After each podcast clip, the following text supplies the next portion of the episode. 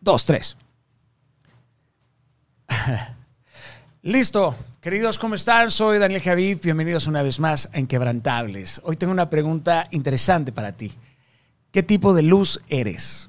Eh, va de nuevo, ¿qué tipo de luz eres? Porque puede ser la luz de una linterna que solamente ilumina su camino, su dirección. O puede ser la luz de una vela que iluminas a, a tu alrededor, pero con los vientos del conflicto o los retos, ¡pum! Pronto te apagas.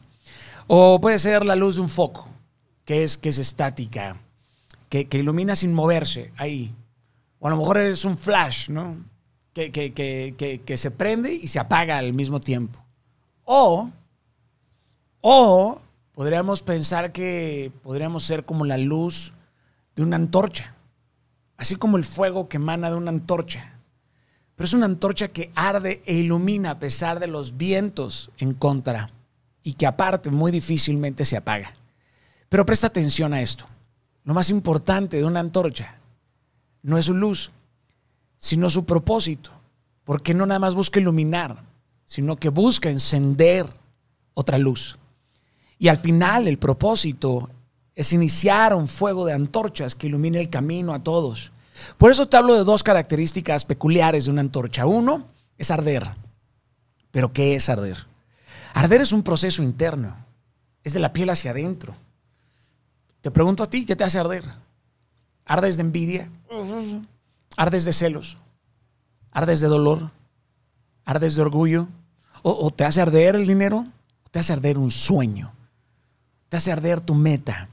¿Te hace arder Dios? ¿Te hace arder el Espíritu? ¿Qué te hace arder? Importantísima respuesta. Y mira, la segunda característica importante de una antorcha es que alumbra y da calor. Pero esto es un efecto externo, porque alumbrar es la consecuencia de lo que arde por dentro. Es una consecuencia de lo interno. Dependiendo de lo que arde adentro de ti, eso es lo que irradias. Todas las luces iluminan, pero no todas dan calor.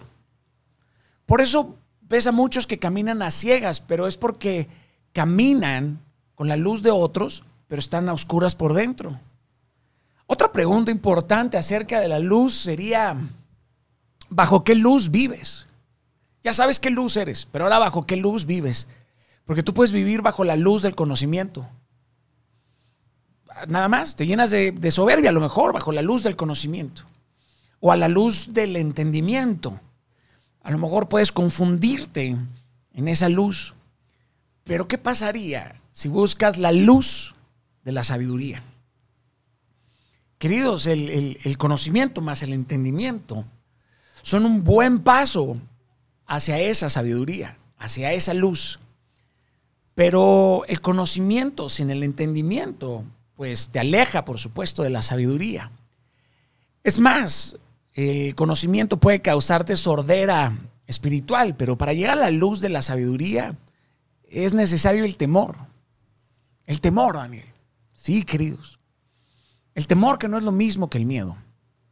El temor representa respeto, sujeción, mayordomía, humildad.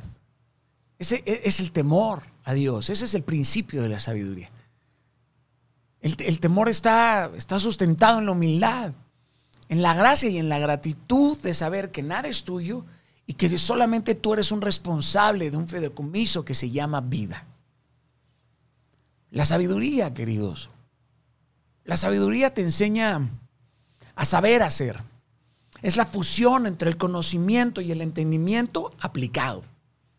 La sabiduría te va a llevar a la luz en donde vas a descubrir la ética suprema. Y a través de esa luz vas a vivir en la humildad de la plenitud que genera la paz y el gozo de esta luz integral que es la luz del Espíritu, del Espíritu de Dios. Querido, ¿qué tipo de luz eres? ¿Con qué tipo de luces compartes? ¿Te la vives con personas que se tragan tu luz? Y querido, si te la vives en la oscuridad, bueno, sé tú la luz que ilumine ese lugar. ¿Qué tipo de luz eres?